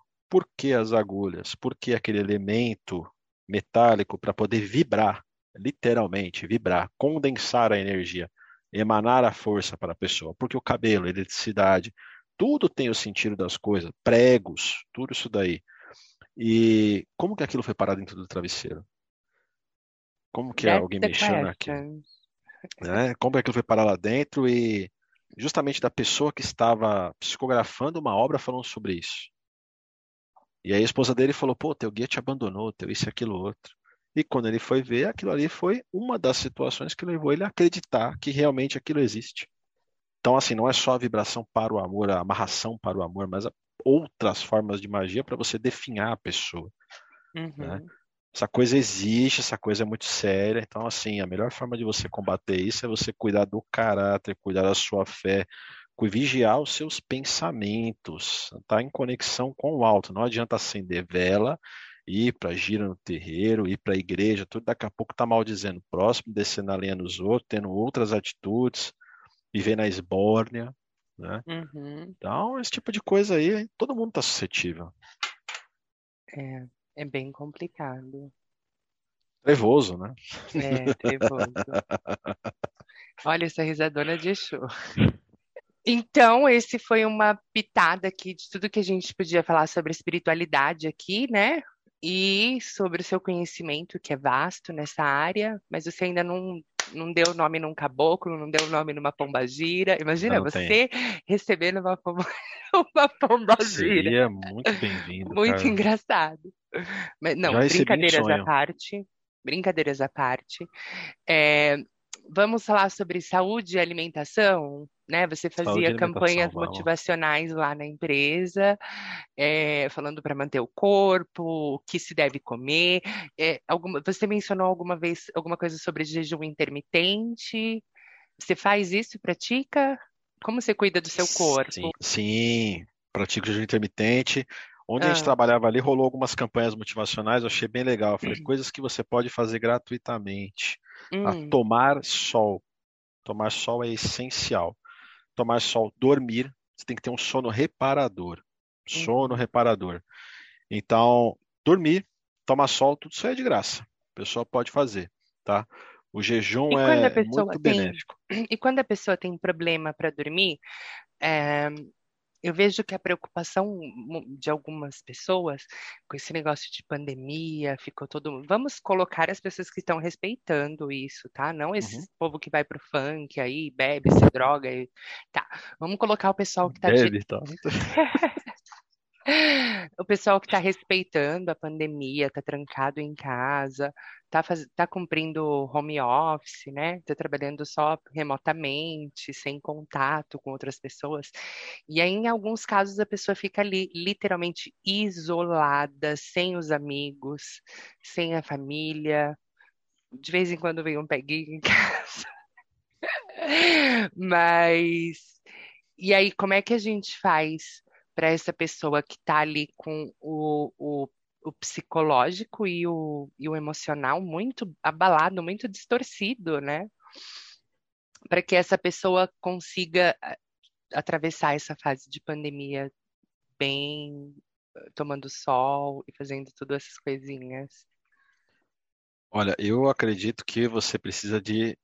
Você tem que manter o corpo em movimento. Então, assim, respeitando aquelas medidas de máscara, distanciamento, nada impede da pessoa andar, tomar sol, sabe? Uhum. Ah, não, não quero correr, ou então não estou fazendo fortalecimento na academia e não posso correr. Vai caminhar, você pode caminhar. O seu corpo precisa estar em movimento. O pessoal nessa pandemia fica se entupindo de carboidrato de porcarias. Hum. Então, assim, o seu corpo ele é condicionado para longos períodos de jejum, tá? Seu corpo suporta longos períodos de jejum. E quando você eu não, faz eu um... não, eu, tô fazendo essa pergunta mais porque eu sou muito, muito, muito leiga, não entendo nada sobre jejum intermitente, mas no- no- na minha concepção, quando me dá fome é porque o meu corpo está precisando de alguma coisa. A gente sente fome, né? Princi- Trancada dentro de casa, agora e aqui, eu com você gravando aqui na câmera, não sei o quê. Daqui a pouco eu já desço ali, como um pedacinho de pudim, e um bolo e um, e um chocolate, uma coisa, e aí a gente vai com aquela ansiedade, vai querer. Então, assim, eu, como leiga no assunto, é, para mim, quando o meu, meu, meu organismo me dá fome, pede comida, é porque eu preciso daquilo, não? Ó, você colocou alguns alimentos aí que eu anotei aqui. Você colocou Ah. comer um bolo, comer um pudim, quando você está sentindo fome. Isso é bem interessante. O que acontece? Hum, O ser humano hoje, contemporâneo, nós, pleno 2021 pandemia aí, está muito condicionado a comer produtos industrializados e carboidratos. Quando você chega no supermercado, você acha um monte de alimento empacotado. Hum, Pense o seguinte: sua composição básica, fisiologia, período homem das cavernas, não tinha supermercado. Como é que o povo fazia? Então, como que eram as coisas? A sua fisiologia de 10 mil anos atrás não mudou absolutamente nada. hum, É a mesma coisa. As necessidades do seu corpo elas são as mesmas da criação. O cérebro se desenvolveu, muita coisa se desenvolveu, a inteligência se desenvolveu, mas o que o seu corpo precisa para se manter é a mesma coisa. Gordura como fonte primária de energia e proteína. A única coisa que não é essencial para a sobrevivência é o carboidrato, que é o que a gente tem em abundância hoje. hum. Então vamos lá. Como que era antigamente? Aquele período bem neandertal. Você acordava qualquer hora, seja geralmente nas primeiras horas da manhã, porque não tínhamos luz artificial. Então à noite você já dormia, o seu corpo já ia se adaptando, não ficava com o computador ligado trabalhando igual home office. Esses raios azuis na tela, eles destroem a produção de melatonina, que é um hormônio essencial para você poder dormir. Hum, Então, tem gente que usa até um óculos, chama óculos Blue Blocker, que ele bloqueia a produção desses raios na tela do celular, computador. E aí, o ser humano acordava nessa época com fome. O que que ele tem que fazer se ele quiser comer? Caçar. hum, Se ele não tiver a comida do animal, ele vai procurar frutas, vegetais. Não é chegar e falar assim, pô, todo dia eu vou. Ah, coma uma variedade de frutas. Calma aí, frutas, determinadas regi- re- regiões do planeta, você não tem abundância. E aquela maçã não vai ser sempre docinha, sabe? E o limão vai ser ainda mais amargo. Então, o ser humano ele era condicionado a comer pouco. E a estrutura corpórea dele tinha um volume muscular, uma densidade mus- muscular maior do que tem hoje, o sedentarismo. Então, assim, caçava, trazia o bicho, preparava a comida para saber quando vai comer de novo, às vezes dois, três dias depois. Então, assim, a necessidade Hum. maior é de água. hum, Aí você colocou assim, pô, se eu não comer, daqui a algumas horas eu tô sentindo fome. Por que que isso acontece contigo? Não é você ligar uma chavinha mágica e falar assim, ah, não vou sentir mais fome, né? As é, pessoas colocarem assim, ah, não, eu quero ficar. É, se a pessoa tem aquele desejo do, do, do corpo, assim, eu quero o corpo assim, assim, assado. Todo mundo quer ter um corpo lindo e maravilhoso. hum, Pessoa, pelo menos uma pessoa que se ama. Mas qual que é o desafio disso? Carboidrato é uma coisa complicada. Então, assim, você se condiciona a consumir carboidratos, o seu corpo se adapta. O seu corpo ele vai parar de utilizar a gordura como fonte primária de energia, a gordura dos alimentos que você consome e estoca no seu organismo para manter o seu metabolismo ativo, e vai utilizar o que? O glicogênio, que é a energia que provém dos carboidratos. Então, quando você consome um carboidrato, a quebra é muito rápida dentro É. do seu organismo. E a energia é assim, ó. É o famoso shake de pré-treino. Ah, Então, o seu corpo utiliza aquilo. Então, como ele utiliza aquilo de uma maneira muito rápida, aquilo também acaba, se esgota. E aí, daqui a pouco, você está cheio de fome. E você vai acumulando, vai acumulando, vai acumulando. Arroz, grãos no gerais, aveia, isso é extremamente inflamatório para a composição do corpo. Então, assim, são os paradigmas das coisas. Né? Meu Deus. O que, que sustenta? Um prato de salada ou um prato de carne moída? Sabe? Tirando a questão assim de quem é vegetariano, vegano, tudo, a proteína animal, ela tem muitas vitaminas do complexo B que o corpo precisa, principalmente a B12, tá? Ferro, você precisa, coenzima Q10, a coenzima Q10 dá energia, tá? Então você precisa disso. E aí quando você para de consumir esses carboidratos em excesso ou até Hum. elimina esses carboidratos, isso vai ter um choque assim radical no seu corpo. Você vai começar a sentir dor de cabeça, estresse, tá? vai interferir no seu sono durante dois, três dias. O seu corpo vai começar a se adaptar. E por que que dá essa dor de cabeça? Por que dá aquela fome louca? O seu corpo está clamando pelo carboidrato. Só que ao mesmo tempo você está entrando num processo de autofagia. É isso que o jejum faz. Então, o jejum, ele serve para você limpar o seu organismo de toxinas. Basicamente é para isso. Você limpa ele de toxinas porque as células começam a se consumir, eliminam o lixo que tem lá dentro, o excesso de carboidrato e porcaria, e vai queimando os estoques de gordura. Então o seu corpo vai se modelando naturalmente, sem se matar na academia, assim, longos exercícios, que você pode até dependendo fazer sem um, um preparo, você se lesionar. Esse é o benefício do jejum, clareza mental, clareza nos pensamentos, isso acontece. Dá um exemplo prático para você. Hum. É, antes da gente começar a gravar aqui, eu fui comer um omelete. O que, que tem no omelete ali? Gordura e proteína. É isso. Preparei ele na manteiga, gordura. Proteína, ovo, proteína. Eu estava há 24 horas de jejum e tinha ido para academia treinar. Em jejum, total. Só É. água, água, água, água, água, água. Para quê? Para começar a eliminar a toxina do corpo. É um choque que você dá no corpo. Eu faço um jejum de 24, às vezes 36 horas, uma vez por semana. Voltando a fazer isso agora, porque também fiquei sem treinar, fiquei no relaxo total. Então a ideia do jejum é essa: é você eliminar as toxinas do corpo, é o processo chamado de autofagia, regeneração E celular. como que você, por exemplo, é, quando você fica muito tempo sem comer, eu, por exemplo, eu vou pegar um exemplo meu. É, Se eu ficar, é, sei lá, oito horas, acho que menos que isso, com seis horas sem comida, sem, começa a me dar dor de cabeça. Esse ponto, dor de cabeça, foi o que eu falei para você. Por que que dá dor de cabeça? O seu Hum, corpo ele está condicionado a comer toda hora. Hum, Então, assim, é uma adaptação. O seu corpo está fazendo uma limpeza. Essa dor de cabeça, ele está se desintoxicando. Pensa quando você está fazendo uma limpeza na sua casa. Você está tirando aquele acúmulo de coisas, aquilo irrita, você fala, pô, tem... Mas quando você termina aquilo, a sensação, você fala, pô, pega para limpar um banheiro, banheiro que está encardido. Você fala, caramba, aquele monte de sujeira, ficar tirando lixo. Aquilo Hum. incomoda, é ruim, a sensação não é agradável. Mas quando você faz aquilo, passa, deixa até uma alfazema lá no final, fica, meu, cheiroso. Então é a mesma coisa. A dor de cabeça é para sinalizar que o seu corpo está desintoxicando. Essa dor de cabeça, ela tende a passar naturalmente depois de dois, três dias. E você tem que fazer o quê? Tomar muita água. Quem vai iniciar o processo de jejum? Protocolo básico. Jejuns de 6, 8 horas. Todos os dias. Isso tem que ser uma regra. Você fazer, assim, não é por um tempo, é seguir. O seu corpo não precisa comer toda hora. Essa coisa de, ah, é café da manhã, almoço, já... não. Às vezes você vai comer uma vez por dia, quando dá. Porque co- quando você vai no, no, no, no nutricionista para emagrecer, a primeira coisa que ele fala, não, você, você precisa comer de três em três horas, mesmo que você não tenha fome, come uma bolachinha, come uma, uma, uma folha de alface, um- uma grama, um, um girassol. Ó, se você for Então, pegar, por exemplo, a composição é, nutricional de uma folha de alface e hum, for comparar ela com qualquer outro alimento, eh, eu foco bastante no- nos alimentos de origem animal, tá? Porque são fontes ricas em proteína. É bem simples isso. É, hum, são ovos, por exemplo. Ovo é é o alimento mais completo que existe no mundo. Já foi o leite materno, só que devido às toxinas que o ser humano acaba consumindo, comendo um monte de porcaria, até o leite materno deixou de ser um alimento tão rico quanto o ovo. Ovo de galinha mesmo. Então você tem tudo o que precisa para gerar uma vida dentro de um ovo. Sobre o nutricionista que você colocou, eu acho um ponto extremamente interessante. Quem está afim de radicalizar a dieta, mexer com o jejum, por mais que tenha coisas da internet, busquem nutricionistas low carb.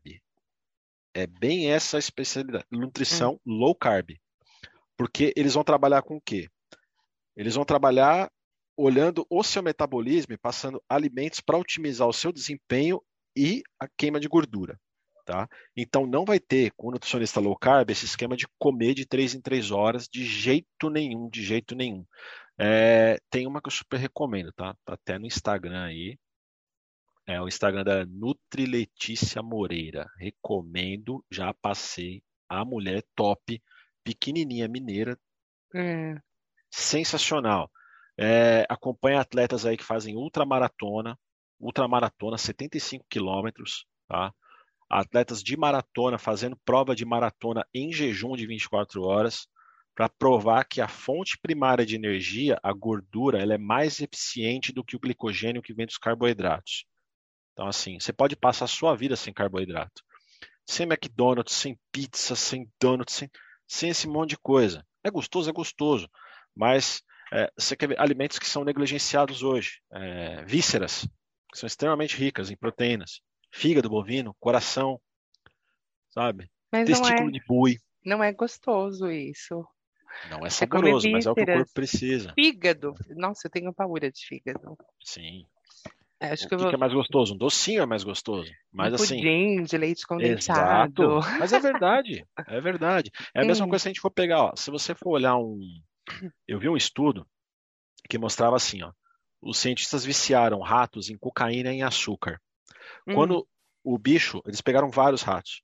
É, quando eles comprovaram que eles estavam vi- viciados e seguindo os comandos, eles colocaram o potinho com cocaína e açúcar. Todos os ratos foram no açúcar. Deixaram cocaína de lado. Você vê como é que é a, a questão do açúcar nas coisas. E alimentos ricos em carboidrato também geralmente vem acompanhado de muito açúcar. Então, assim, extremamente viciante. A pessoa pode começar cortando o açúcar do cafezinho, cortando um adoçante, que tem aspartame, que é veneno de formiga. Aspartame é isso. O aspartame, quando ele foi criado, não É. era para ser um adoçante, eles estavam estudando um veneno. Então, assim, De Quan- formiga. o cidadão colocou aquilo ali na boca Ah. e sentiu um gostinho doce. Por E aí passaram a utilizar. Por que que o ser humano tem mania de colocar as coisas na boca, né?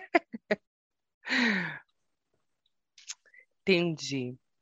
Então, tome sol. Quais são os seus recados principais para os meus ouvintes aí? Tome sol, caminhe. Tome sol, Quanto tempo D é caminhar? importante. Olha, a caminhada tem que ser constante, tá? Se- principalmente se a pessoa trabalha sentada aí, então assim, procura estar sempre se exercitando durante o dia. Passou Hum. longos períodos sentados? Antes de sentar a bunda para trabalhar, caminha um pouquinho. Na hora do almoço, caminha de novo. Se trabalha em casa, consegue fazer isso. Vai de máscara, aquelas coisas todas aí. Tome sol sempre que possível, tá? Evite, evite protetor solar, tá? Tome o sol. Nada de tomar sol pela janela, tem que ter exposição direta no sol ali. Pelo Hum. menos 15 minutinhos de sol ali. E se a pessoa tiver a pele mais escura, maior concentração de melanina, tem que Hum. tomar mais sol ainda. Tá? Então, a pessoa que tem, quanto mais, mais clara for a sua pele, você vai absorver melhor os raios. Então, se a pessoa tem a pele mais escura, ela tem que ter um tempo maior de exposição para poder absorver. tá? E detalhe, depois de tomar sol, se for tomar banho, de repente, ah, sei lá, tô com calor, vou tomar banho. É, se possível, tome banho depois, 3, 4 horas depois da exposição do sol. E se toma banho logo na sequência, evita passar sabonete na área que você tomou sol, porque senão não vai adiantar nada. Ah, Existem, a vitamina D vai embora? inclusive, vai embora, porque a vitamina D é o seguinte, ela metaboliza na sua pele, ela vai para sua pele, Hum. metaboliza no seu fígado.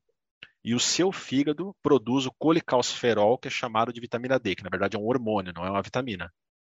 É um hormônio que vai ajudar principalmente na densidade óssea, junto com Hum. magnésio, com cálcio, outras coisas. E tem inclusive aí é, muitos estudos também que eu já vi mostrando muitos sobre banho sem nada. É Sem water only. Procure sobre Ah. banho water only. Mas É espera, só água. se você, por exemplo, eu hoje saí, fui no mercado, fui E comprar eu já cigarro, e aí voltei grudando, assim, e aí eu Water vou only. tomar water only? Water only e água E- gelada. E o cheiro? Mas espera, e o cheiro? Porque a pessoa que, que anda no, sol que tava hoje, né, transpira. Vamos lá. E o Sol, mundo não é só vitamina D, flores. É, sol, sono adequado reparador, hum, tá? Esse sono reparador, se você conseguir dormir, é claro que isso é um universo hipotético. A partir das 10 horas da noite, máximo 10 horas da noite você tá na cama, é o ideal. Hum. Eu tô quase nesse, tô quase nesse. Olha, Olha, tá eu tô bem, quase tá nessa. É porque eu tô entrando muito cedo no trabalho, quer dizer, é, entre aspas. Fi- Fica para a gente comentar depois isso, mas é, eu comecei a acordar às sete horas da manhã essa semana, então. Você tá acordando super cedo, tá dormindo cedo. Isso é ótimo pro seu É. metabolismo. Aham. Aí entra o water only. Por quê?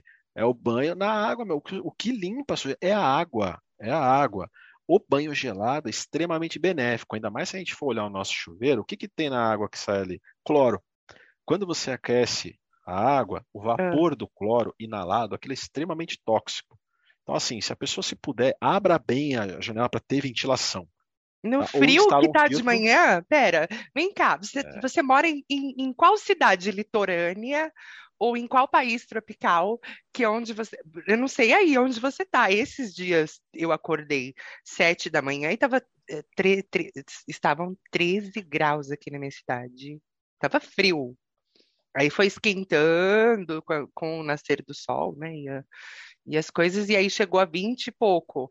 Mas de manhã, 7 da manhã, estavam 13 graus. 13 graus, é excelente pro water Como é only que você vai tomar banho gelada. gelada? Não, pelo amor de Deus. Sim, isso é muito bom para a pele, Ah. é excelente. Você se adapta, tá? Os primeiros banhos são bem difíceis, você mal consegue colocar a perna no chuveiro, mas depois você se adapta. E o water only é legal, tá? O corpo também é, se adapta com isso. Você falou assim, pô, o cheiro do suor, o cigarro, tal, não sei o quê. É, assim, o cigarro, tudo bem, as toxinas ficam no corpo, tem outras coisas ali, beleza. Mas o que você precisa basicamente é água. É água. O que limpa ali é a água. Esses produtos industrializados todos aí é uma coisa assim que são até desnecessárias, né? Vários shampoos com isso aqui. Como é que era antigamente? É bem período é, homem de Neandertal mesmo, as coisas. Ah, Água gelada, water, ó, água gelada é uma coisa que eu faço. Eu não sei o que é banho quente já tem um tempo. meu Deus do céu. Deus que me livre. Teve uma amiga minha que outro dia eu falei para ela do banho do water on, ela falou como é que é o negócio aí. Eu falei, cara, olha, eu até comprei sabonete na semana passada, mas tava já acho que uns três meses sem saber o que era sabonete e o que era shampoo. Meu Deus. Não, é, é um estilo de vida muito radical. Eu acho que eu ainda radical. não estou preparada para para tudo isso, não. O water on ele tem vários benefícios. é, aliás, não só o water on, como o, vamos falar agora do banho gelado. Banho gelado, dá uma pincelada aqui, Cold principalmente para water. estimular o cold water, ele estimula a testosterona. Excelente. Ai, pode pegar Deus que me livre, atletas- pelo amor de Deus. Não. Atletas saindo do jogo, às vezes vão para uma É. piscina com gelo.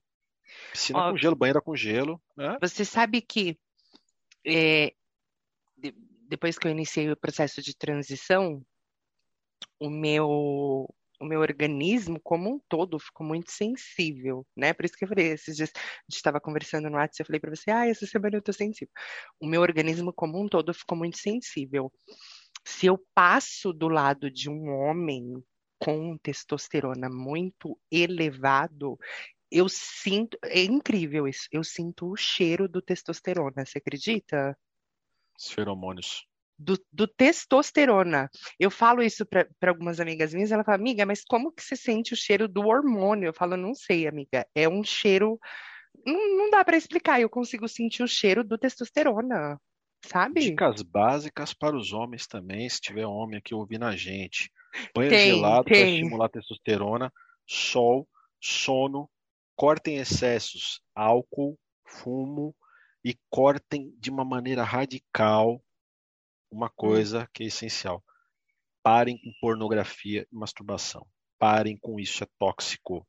Isso é uma coisa ilusória, porque o cérebro ele vai funcionar com estímulos. Então você tem aquele estímulo visual da pornografia e aí você começa a ver uma cena, tem uma pessoa, daqui a pouco tem duas pessoas, tem três, tem quatro, tem... e você vai querer cada vez mais.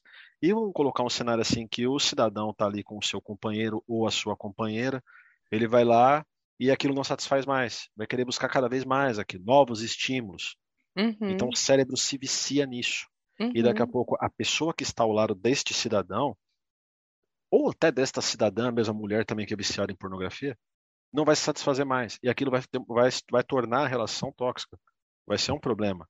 Então a pornografia é um. E a pornografia ela está cada vez assim mais fácil para o povo poder é, ter acesso. Hoje em dia qualquer um abre isso. vê.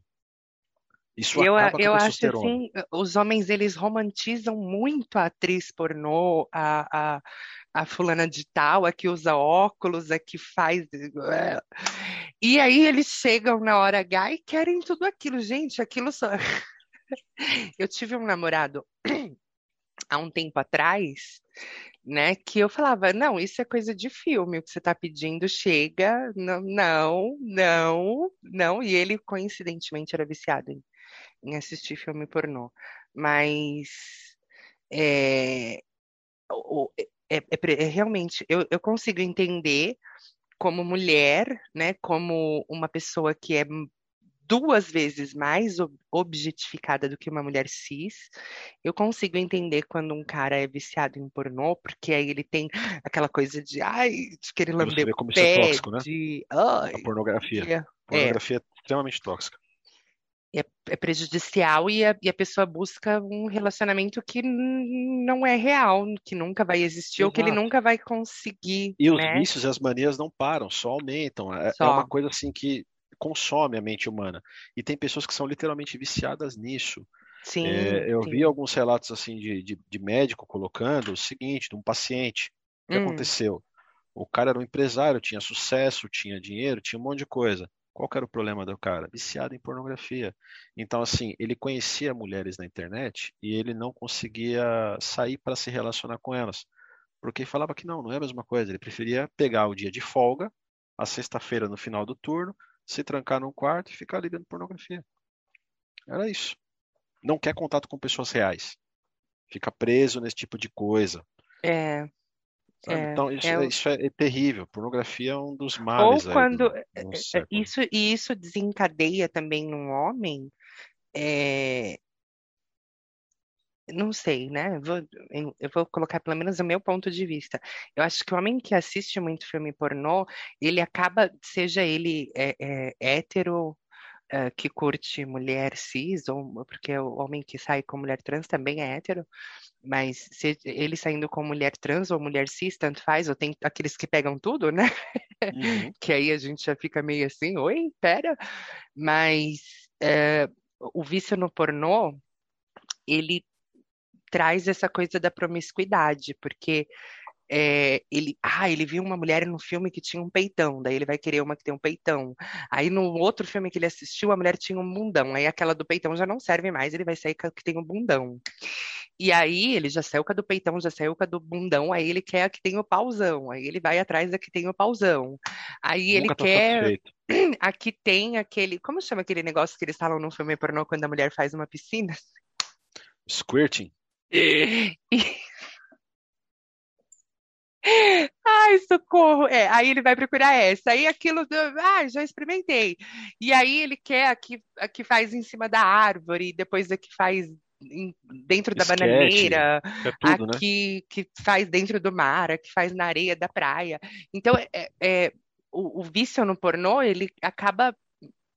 Não sei se você também enxerga isso, ou pelo menos eu, pe- pela, pela minha experiência de vida, mas os homens que que são viciados em pornô, eles são promíscuos, porque daí ele sai com a loira e ele sai com a morena, e aí quando não, ele quer a loira e a morena juntas, e, e não, é, é um, é um poço, é um poço sem fundo, né? É- é- ele vai querer cada acaba. vez mais e mais e mais, até a hora que ele estiver transando com 10 pessoas, e aí você fala, meu, não tá aquilo já não é. Não. Não tá satisfeito. É. Tem um amigo meu que ele Hum. é. Ele, durante um tempo, ele foi daquele, como é que é que chamam? Ele era profissional do entretenimento adulto. Gogo Boy. É, exatamente. Ah, E ele contando o relato dele, num primeiro instante, é, você fala assim, pô, né, aquela visão bem, bem machista da coisa, fodão, tal, não sei o que, legal. É, e depois, legal, pá, pega, faz, acontece. Só que depois você começa a perceber, quando ele começa a entrar a fundo no assunto, que é uma coisa triste e depressiva. Ele falou que chegou, o, o, o ápice foi quando ele chegou, que já era uma coisa frequente, ele frequentar casas de swing, e ele chegou em uma delas, ele parou em determinado momento, já entupido de Viagra e tudo que tinha direito, Uhum. aumentando doses cabalares hum, para poder dar conta da coisa, porque já estava artificial. Ele falava literalmente assim, cara, é tanta buceta e tanto pau, tudo quanto é canto, que você já não sabe. Você olha assim, aquilo não, te excita de forma nenhuma, você só quer sair daquilo, aquilo é nojento. Aí eu falei, tá, e aí? Ele falou, então, aí o problema tá em depois. É, você só tá acostumado com aquela coisa fácil, chega e faz e é tudo. É, todos os orifícios e todas as formas de discreção que tem no corpo humano, todos os, você já sabe tudo como é que funciona. uhum. E aí, como que você vai conhecer uma pessoa e vai trocar uma ideia, a partir daquilo ter um relacionamento ou sair para tomar um drink, só para tomar um café? Você perde o interesse nessas coisas e você até esquece como fazer. Aí eu olhei para aquilo falei, cara, isso aí será que isso, se isso não é o fundo do poço, isso é próximo. Então, assim, para você recomeçar com uma coisa básica é extremamente complicado, sabe? Do, do que causa na mente da pessoa, isso destrói a mente da pessoa, sabe? Essa Uhum. promiscuidade extrema, Uhum. seja a promiscuidade homem, mulher, da- um camarada quer ver ali é, um filme com 10 se pegando, tem um, é, é um clássico, né? Um clássico da, da, da, pornografia, da, coisa escrachada, do esquete, né? Literalmente o termo aí, famoso Two Girls and One Cup. Ai, tá. Ah. Esse é Resumindo a ópera, troca de fluidos corporais excessivas. Então, assim, o ser humano chega numa coisa dessa que, assim, é, é horrenda, cara, isso. É horrendo isso. Eu acho, é, É é, falta de é, amor próprio um negócio desse. é como eu disse para você, eu por ser uma mulher trans, né, eu sou duas vezes mais, eu- já acho que toda mulher é obje- objetificada, porque o homem olha para a mulher e a primeira coisa é o bundão, é o peitão, é o rabão, é o coisão, eles querem o cabelão, eles, é, o homem objetifica a mulher eh, eh, cis como um, um, um padrão, né, da, da cultura machista do nosso país, mas acho que do mundo inteiro, não é só, só nacional, não, isso. Não, Mas isso aí, aí, isso é internacional. Até você pega até na é questão religiosa, né? Países assim mais radicais, islâmicos, tem umas coisas meio. global. E aí, quando a mulher, então, além do peitão, além do bundão, ainda tem um pintão, daí pronto, aí eles ficam doidos. Então, então é aquela coisa que é, é, fica meio que é, é, é, nós, mulheres transexuais, a gente é muito objetificada. E a gente às vezes ouve umas coisas assim, tipo, é, um cara que, ai, eu queria, sei lá, eu te dou 100 reais para eu lamber o seu pé, ou para você fazer golden shower. Uma, uma- olha, eh, eu até mudei o nome do meu Instagram, aproveitando aqui o, o- o link, eu vou pegar um Mudou. gancho aqui. Meu Instagram novo é i.m.amanda. Eu sou Amanda em inglês tá? Porque assim, diva trans é um nome muito propício a atrair pessoas que são viciadas em conteúdo pornô trans e que estão ali, que têm fetiches com Que só querem transexuais. conteúdo sexual, né? Vão olhar, vai, vai Exatamente. chamar, de certa forma. Isso. E aí, o que que acontece? Então, eu recebi, às vezes, uns directs, assim, aleatórios. Ai, é, você topa vir aqui em casa e mijar na cara da minha esposa ou na minha cara? E eu, oi, pera, em que mundo estamos? Gente, 2021, uma pandemia. Como é que eu vou entrar dentro de um Uber? Vou lá, vou lá na casa do cara para fazer xixi na cara da esposa dele. Não, pelo Você amor vê que ele de Deus ele e a e, esposa. e a esposa, né? É, aí já é, o- é a falta do caráter, é o transtorno mental que está por trás disso, porque a pessoa não está contente com o que ela tem ali, mas ela quer enredar mais pessoas e mais pessoas para aquela gama de, de, de, manipulação dela. Enfim, a gente já cairia em um outro assunto aqui que vai ficar para um próximo episódio. Ficar legal, hein? Vai ficar um Então- tema interessante. Vamos se despedir, deixa suas redes sociais, deixa suas formas de contato para os meus ouvintes. Quem quiser adicionar você no WhatsApp para fazer chamada vídeo, trocar nude, a louca, passa o seu número, brincadeira. Nossa, nossa, pessoal no- nas redes sociais, ó, Tinder, principalmente mulher, tem muita mulher casada em Tinder, hein? Meu Deus. Ah, e a homem casado, ó, homem casado é o mesmo, não vem não, porque assim, Tá de né? cada 10 perfis, três ou quatro são de homens casados. Os outros, uns outros quatro têm namorada, mas está ali porque não está contente. E se você for fazer aquela verificação mesmo a fundo ali, puxar a ficha do caboclo, número do CPF, consultar o Serasa e tudo mais, você vai ver que Casado. solteiro, solteiro, solteiro mesmo são três desses dez. Sempre eles têm um rolinho, tá, indo, tá, tá atracado com alguém, mas tá ali procurando putaria. Nossa, a pessoa casada é complicado, da morte, né? Essas coisas aí. Sim. Colocar a rede social aí, tem o, tem o Instagram, né? Tem helio.nunes87. Hélio Pode ir. ponto Nunes, Hélio com H, H de Ponto homem, 87. Hélio ponto Nunes 87. 87. Você nasceu em 87? 87, 34 anos. 34, que bonitinho. Então, um beijo, Hélio. Eu amei gravar com você, tá? O nosso episódio vai pro ar hoje, ainda hoje. Você vai ver lá nas minhas redes sociais. Meu Instagram, de novo, arroba i.m.amanda. Ou eu.sou.amanda em português. Tá? Me sigam em todas as redes sociais. Um beijo no coração de vocês e até a próxima. Tchau, tchau.